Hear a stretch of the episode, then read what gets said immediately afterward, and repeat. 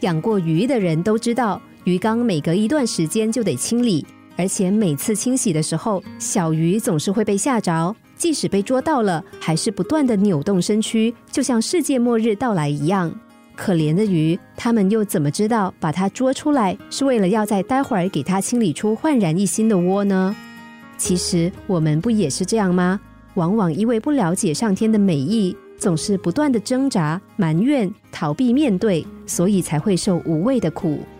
我们总是想借着保持现状而留住那份安全感，殊不知对这份安全感的需求，正是我们卡在相同局面和现况一直无法改变的原因。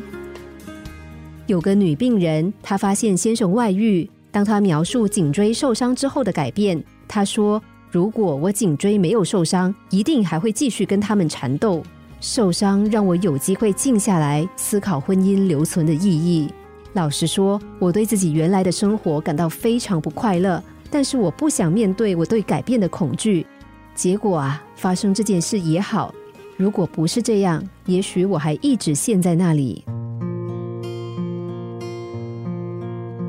早在两千多年前，斯多派哲人奥勒留就说过：“接纳生命中的任何插曲，还有什么更符合你所需求的？”幸好有时候会突然发生某个事件，让我们重新思考生命。因为问题如果不严重，人不会觉醒。毛毛虫其实可以飞，毛毛虫根本无法想象这样的事。当然，如果毛毛虫不知道破茧而出会变成蝴蝶，那么所有的过程就成了艰辛的挣扎。我们唯一能够做的事，就是敞开心胸，容许事情自然发展。你可能会惊讶的发现，我一直以为我必须爬得快一点，我不知道自己还能够飞。所有的改变都是好的，每一件事也都是有帮助的。